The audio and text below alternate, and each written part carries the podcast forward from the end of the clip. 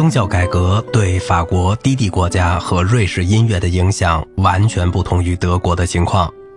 约翰·加尔文和新教派别的其他领袖们在反对天主教礼仪和庆典仪式方面，要比路德教派强烈的多。他们对礼拜仪式中艺术的引诱表示怀疑，并禁止演唱圣经以外的歌词。结果，加尔文教会对音乐唯一值得注意的贡献，就只有他们的格律诗篇了。所谓的格律诗篇，就是把圣经中的诗篇译成有格律的韵文，谱上所创作的旋律，或在许多情况下配上来自民众的或改编自颂歌的旋律。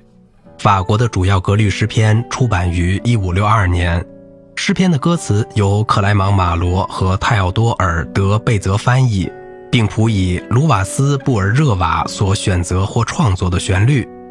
加尔文教徒原来是在教堂礼拜仪式中做无伴奏四度齐唱的，为在家中的礼拜配乐为四声部或更多声部，曲调放在男高音声部或女高音声部，有时为简单的和弦风格，有时则是相当复杂精美的经文歌式的改编曲。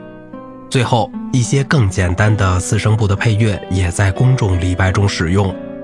诗篇配乐最重要的法国作曲家有克劳德·古迪莫尔和克劳德·勒热纳。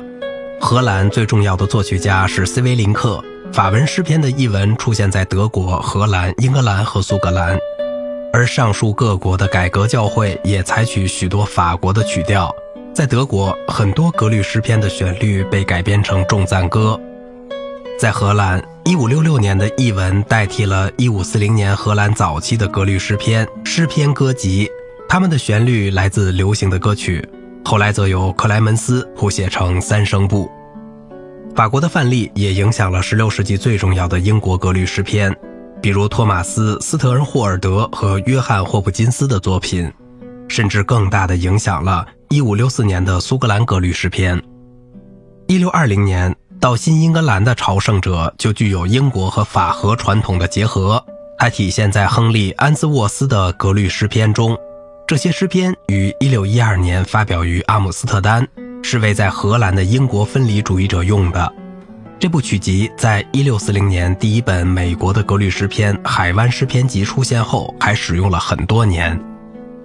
比起德国重赞歌直率而有力的性质。法国格律诗篇的旋律基本上是圆润的、亲切的，有时较为简朴。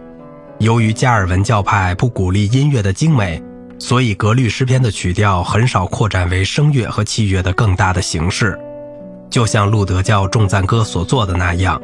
因此，他们在音乐史上的影响就不那么显著。他们的旋律线大多数是极近的，有一种颂歌的性质；乐句则以丰富多变的节奏型加以组织。令人惊奇的是，在现代的诗篇书中，很少能够找到1562年在法国格律诗篇的旋律。最著名的例子就是原先为诗篇第一百三十四首配的曲调，它在英国格律诗篇中用作诗篇第一百首，被称为老一百首。杨胡斯在波西米亚领导了一场前宗教改革运动。其结果是，实际上从教会中驱逐了辅调音乐和乐器。这种情况一直持续到16世纪中期。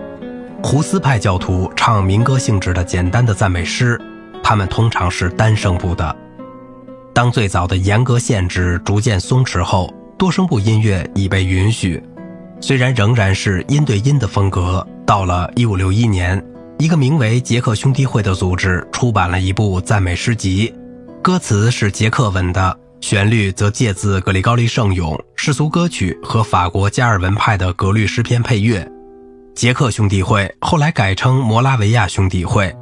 18世纪初移民到美国，他们的居住地，特别是宾夕法尼亚州的伯利恒，成为重要的音乐中心。